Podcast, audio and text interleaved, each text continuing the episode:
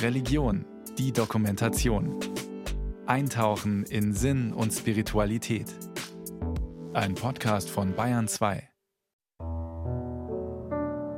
Das Nachtprogramm. Meine Träume. Lohnt es sich hinzuhören? Der Tag ist weggelegt. Ein anderes Ich ergreift die Zügel. Ich bin anders da. Das Tages-Ich, die Nachrichten vom lauten und schnell vergessenen Tag, der Beruf mit seinen Sorgen und Zerstreuungen decken das Nachtprogramm zu. Freilich, seit Sigmund Freud wissen wir, Träume sind nicht Schäume, sondern haben Sinn. Er weiß gut, dass Dichter immer schon von sinnvollen Träumen geredet haben, angefangen von Homer im griechischen 8. Jahrhundert vor Christus, und er ist keineswegs der Erste, bis zu den modernen, um nur Franz Kafka zu nennen. Aber auch Philosophen denken über das Träumen nach. Schon der Hinweis auf den Sinn der Träume liegt es nahe. Arthur Schopenhauer schreibt um 1830, in einer Zeit also, die noch aufmerksamer auf die Träume war, Der Traum ist das Monogramm des Lebens. Monogramm. Mein Name. Abgekürzt mit zwei oder drei Buchstaben? Nein. Der Philosoph sagt mehr. Mein Leben bündelt sich in einem flüchtigen Bild, in einer halb verwehten Geschichte, in einer luftigen, oft kaum fassbaren Fantasie, in einem Traum. Sonderbar. Friedrich Weinreb, der jüdisch-chassidische Erzähler, meint, der alten jüdischen Überlieferung nahe, du träumst immer deinen Namen, bist also immer schon darauf aus, dein Leben, dich selber zu deuten.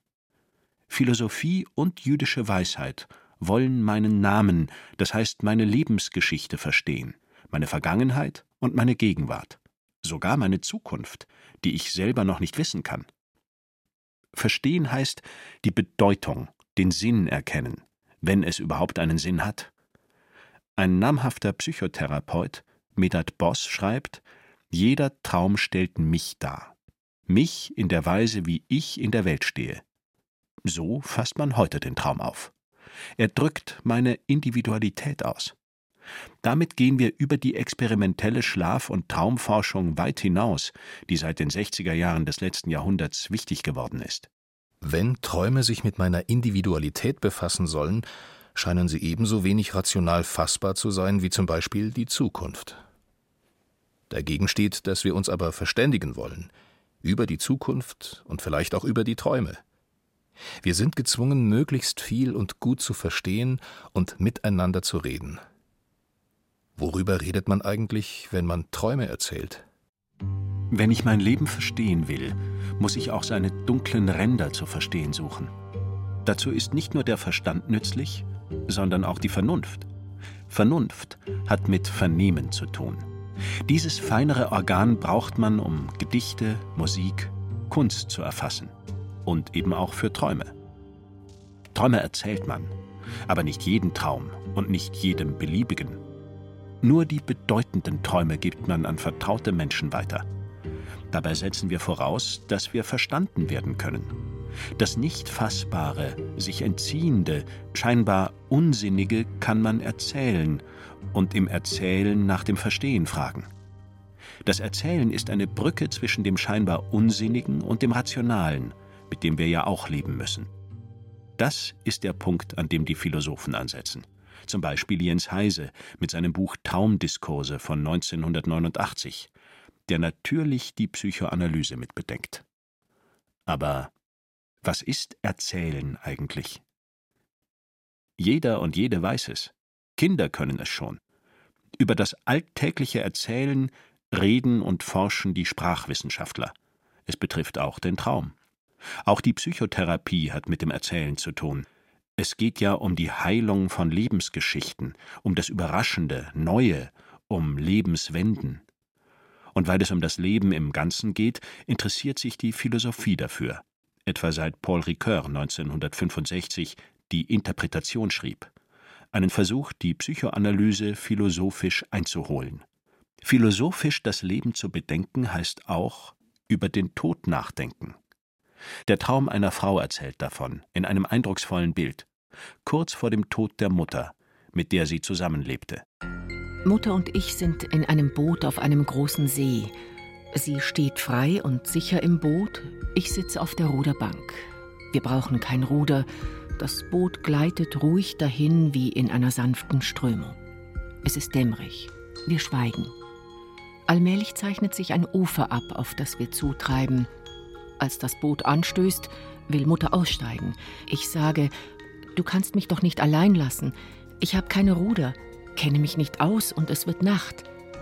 Aber sie schaut nur vorwärts, steigt ans Ufer und sagt, du hast ja eine Kerze. Das Motiv des Traums ist wohl bekannt. Arnold Böcklin hat 1883 die Toteninsel gemalt, mit einem Kahn, der auf sie zuhält. Eine Ahnung vom Jenseits. In Homers Odyssee kommt das zur Unterwelt ziehende Wasser schon vor. Es ist ein Todessymbol, ebenso wie das Aussteigen aus dem Boot, das Vorwärtsschauen. Die Kerze, von der die Mutter spricht, meint vielleicht das Licht der Vernunft, in dem die Erzählerin zu sich und über den Tod der Mutter hinwegkommen wird.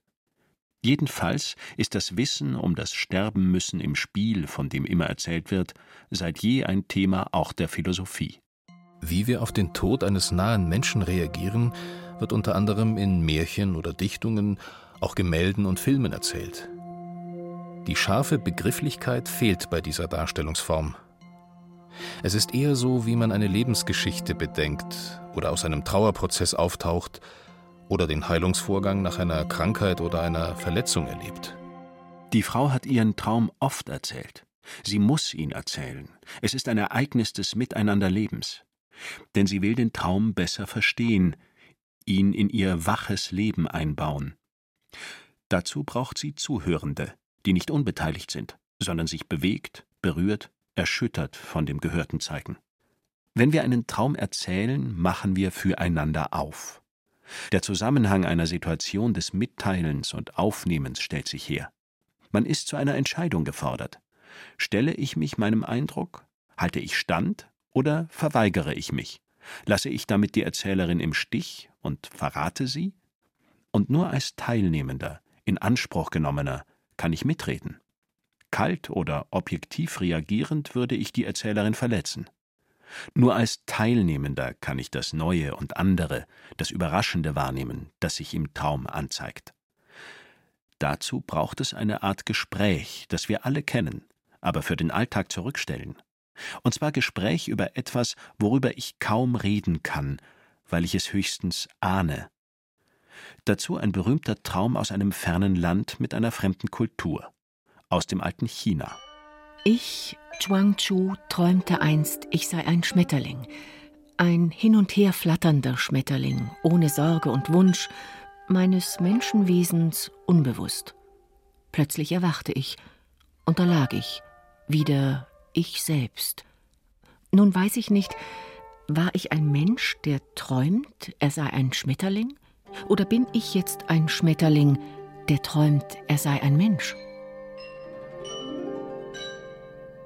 Das ist offensichtlich ein geformter, ein literarischer Traum. Er trifft über die Jahrhunderte weg unser heutiges Denken. Wenn mein Ich-Bewusstsein den Traum aufnimmt, bekommt es einen Stoß. Ich bin verunsichert. Wer bin ich eigentlich? Was kann ich von mir selber wissen? Jedenfalls geschieht im Träumen, noch mehr im Erzählen eines Traums, etwas Merkwürdiges. Es ist eine Art untergründiger Praxis. Es geht um eine Not. Ein Hilfesuchen beim Erzähler, bei den Hörern um den Versuch, in irgendeiner Form Beistand zu leisten. Mindestens will das Traumerzählen die Verbundenheit von Erzähler und Hörer stärken. Es hat etwas Heilendes, eine Unsicherheit oder eine Kränkung, eine Verletzung löst sich. Erzählen tröstet. Aber nicht nur. Wenn ich einen Traum erzähle, gebe ich vielleicht mehr von mir preis, als mir lieb ist. Ich stelle mich bloß, zeige mich von hinten, zeige etwas von mir, das ich selber nicht sehe. Ich müsste starke Gründe haben, einen Traum zu erzählen. Sigmund Freud hatte solche Gründe, seine eigenen Träume, auch peinliche preiszugeben und zu analysieren. Eine Frau oder ein Mann haben ihre Gründe, ihre Träume in den Schonraum einer therapeutischen Beziehung oder einer Freundschaft einzubringen. Die Erzählenden wollen ihre Ängste, ihre Ahnungen, ihre Erfahrungen mitteilen. Mehr, sie wollen die Solidarität ihrer Hörer. Dazu ist der Anruf eines Traumes da. Das Erzählen entlastet den Sprecher. Besonders das Unerwartete, sogar Verstörende, will mitgeteilt werden. Wenn man einen Traum erzählt, muss man doch eigentlich aus einer anderen Sprache übersetzen. Träume sind uns oft nur in einer Art Bilderschrift gegeben, die wir nicht leicht verstehen. Nicht umsonst hat sich Freud um die Traumsymbole lange bemüht, um einen Spazierstock oder um eine Handtasche.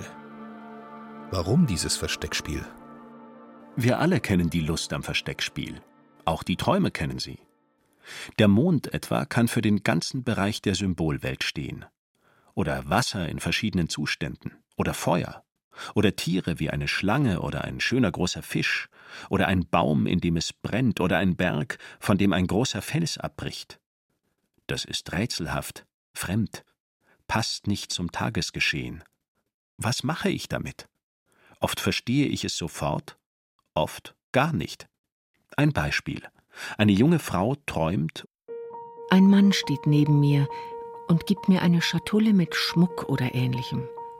Er öffnet sie einmal und nochmal und ein drittes Mal. Jedes Mal liegen auf blauem Samt kostbare alte Münzen, immer schöner. Der Traum will etwas Schwieriges mitteilen, für das es fast keine Sprache gibt. Kann ich meine eigene Lebensgeschichte kennen und erzählen, die ja noch nicht fertig vor mir liegt? Aber ich ahne sie oder fürchte mich davor oder wünsche sie mir. Die kostbaren alten Münzen. Sicher ist, dass der Traum heraus will. Er drängt die Träumerin, bewegt sie, will erzählt werden. Im Gespräch wird er sich entfalten, wird aufblühen. Wichtig, der Traum sprengt Grenzen einmal die Grenze zwischen Ich und Du. In der Spannung zwischen zwei oder mehr Menschen wird er erst zur Wirkung kommen.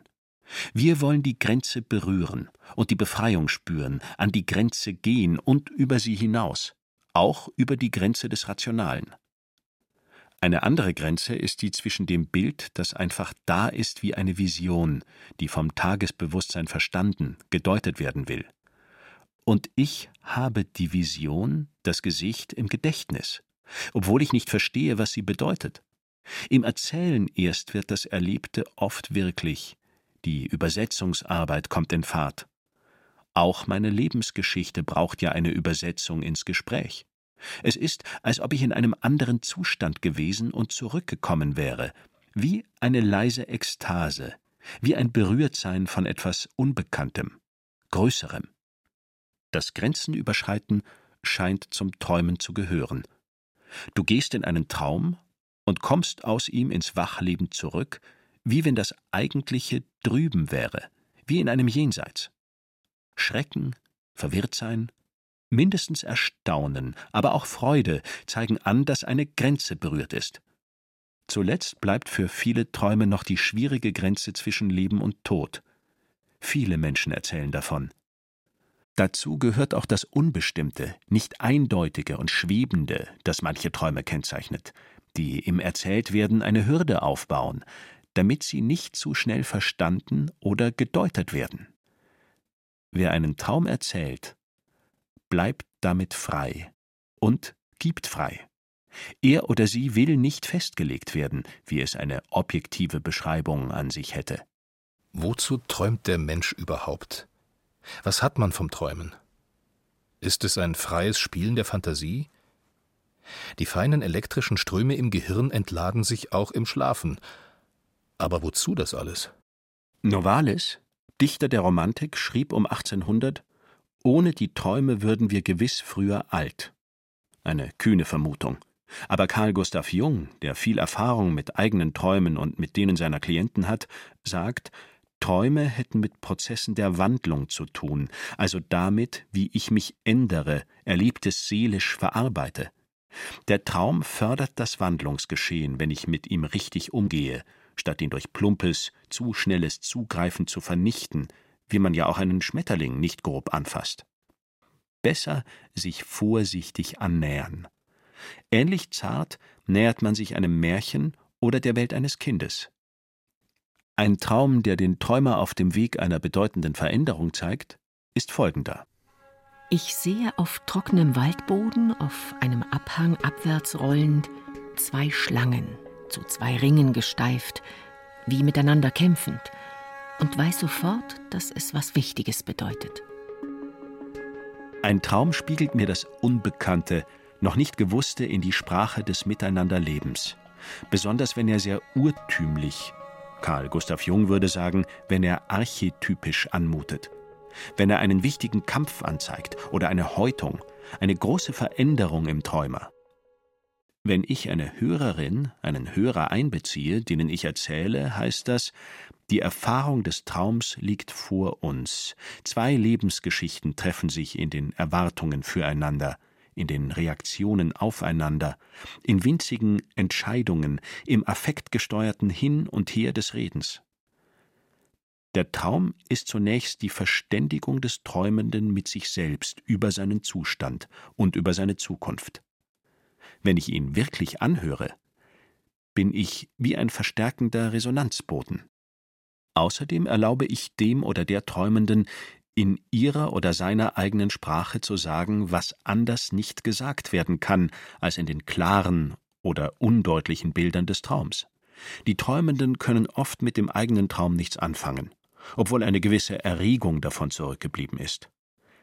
Eine verborgene Absicht hinter dem Erzählen kann vermutet werden. Warum erzählt jemand mir diesen Traum in der gegenwärtigen Situation? Ist eine Angst im Spiel oder eine Scham oder im Gegenteil eine Lust am sich zeigen? Oder ist es nur die Ratlosigkeit, das Befremdetsein, ein schon im Religionsunterricht gelernter Traum aus der Genesis, dem ersten Buch des Alten Testaments in der Übersetzung von Buber und Rosenzweig, illustriert es gut. Josef träumte einen Traum und vermeldete ihn seinen Brüdern. Seitdem hassten sie ihn noch mehr. Er sprach zu ihnen: Hört doch diesen Traum, den ich träumte. Da, wir binden Garbenbündel inmitten des Felds, und da, meine Garbe richtet sich auf und steht auch schon. Und da, eure Garben umringen sie und neigen sich vor meiner Garbe. Der Traum wird erzählt. Der Träumer gibt den Hörern damit einen Wink und gibt sich zu erkennen im Halbdunkel des Ahnens und Nichtwissens. Die Hörer verstehen, jedenfalls reagieren sie darauf. Eine bedeutende Geschichte kommt in Gang. Offenbar wächst der Traum in dem Klima einer beginnenden Veränderung und kann seinerseits Veränderungen möglich machen oder beschleunigen. Schon dass jemand einen Traum erzählt, weist darauf hin, dass etwas Neues in Gang gesetzt wird. Aber eine Veränderung kann nicht leicht gedacht, begrifflich festgemacht werden. Da ist ja etwas und ist noch nicht, höchstens geahnt oder gefürchtet, also doch irgendwie gewusst, aber noch nicht ausgedacht? Oder war es bisher verdrängt? Lag vielleicht ein Verbot, ein Widerspruch darauf? Ein Trauma in der Lebensgeschichte wird ja oft verdrängt, ist nicht dem Bewusstsein zugänglich.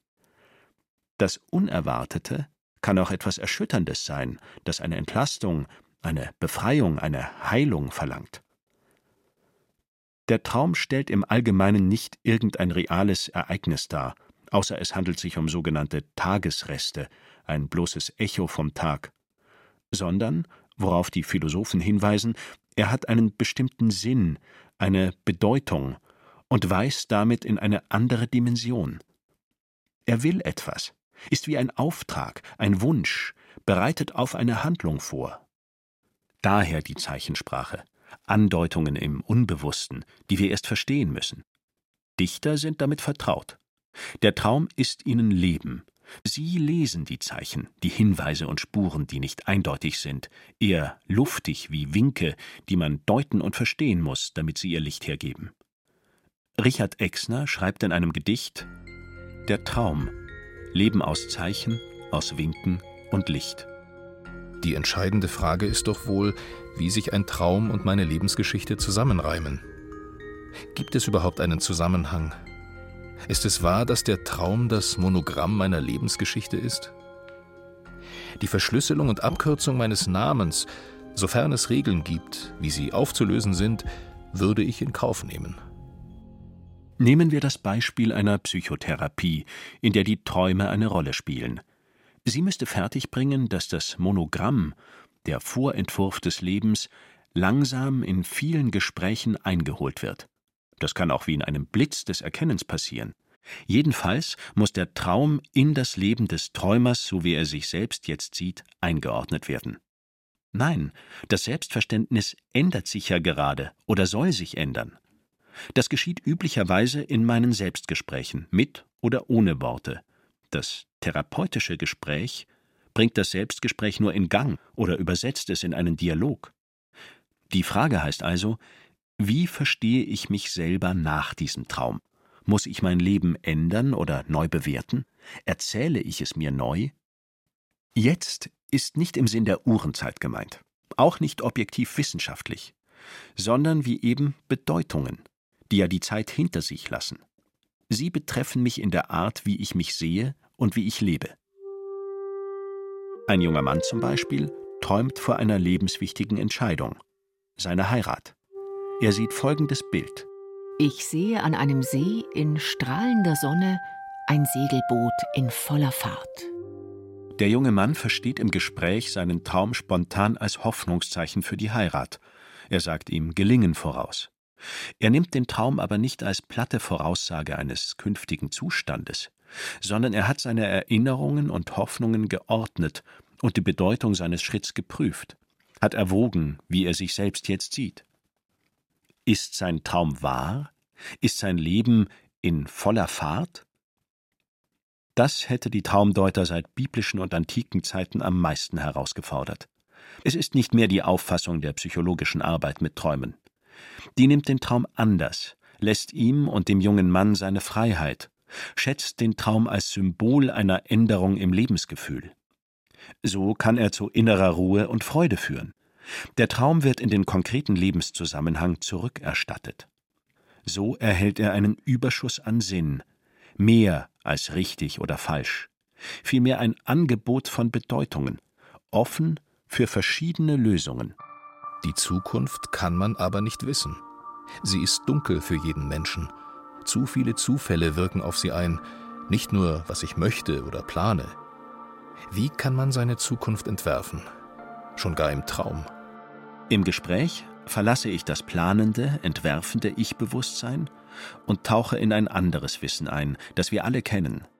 In meine konkrete Existenz mit meinem Körper, meinem Gefühl, meiner Lebens- und sogar Familiengeschichte. Ich zentriere mich nicht auf mein bewusstes Ich, meine Lebensgeschichte, meine Träume eingeschlossen, sind weiter, größer. Ich kann ahnen, vermuten, vorwegnehmen. Freud schrieb, das Ich ist nicht Herr im eigenen Haus. Das heißt, es gibt die Tiefen blinder Erfahrung, in denen man den mächtigen Fisch des Unbewussten fangen kann, wie der französische Philosoph Louis Althusser schreibt. Das Ich muss nicht Herr sein. Es kann zusehen, fürchten, hoffen, träumen. Das Gedächtnis ist tiefer als mein bewusstes Ich, wie mir gerade die Bilder zeigen, die ich von den Träumen behalte, ohne mit ihnen viel anfangen zu können. Wir dürfen die übertriebene Schätzung des wissenschaftlichen Wissens überschreiten in das umfassendere Bewusstsein meiner ganzen Lebensgeschichte, die ich immer nur in Fragmenten habe. So müssen wir vieles im Ungefähren, Unbestimmten lassen, sollen nicht nur auf Genauigkeit dringen, wenn wir leben wollen? Genauigkeit braucht man beim Rechnen und Bauen, aber das Leben ist mehr. Die Religionen zeigen darauf hin, die Dichter, auch unsere Träume, wenn wir sie recht verstehen. Wir könnten es längst wissen. Sigmund Freud wertet die Träume von ihrer Ausdrucks- und Bedeutungskraft her. Er lehrt sie verstehen. Das Spiel der Beziehungen von Inhalten der Träume und der beiden Lebensgeschichten, der des Träumers und der des teilnehmenden Hörers, liegt jenseits der Logik. Wir stellen uns auf eine erweiterte Rationalität ein, zu der auch die dunkleren Ränder des Bewusstseins gehören, die Bilder, die Veränderungen, die Bewegung, die Affekte, der ganze Bereich des Emotionalen, dazu das weite Reich der Zeichen, nicht zuletzt der Sprache, das Erzählen, auch die Erregung und Erschütterung, die Beseligung und bereits das Staunen, das Hingerissensein, das tiefe Erschrecken hat etwas zu sagen. Meister der Träume, nennen im ersten Buch Moses die Brüder spöttisch Josef, der sowohl träumt als auch sich auf Träume deuten versteht. Ein Meister der Träume unserer Tage ist Carl Gustav Jung. Er schreibt den Satz, mit dem man nicht so schnell fertig wird. Wer nach außen sieht, träumt. Wer nach innen sieht, wacht. Tun und geschehen lassen. Aktiv und passiv sein. Beides ist Leben. Die Nacht ebenso zulassen wie den Tag. Die täglichen Begegnungen ebenso wie das Überraschende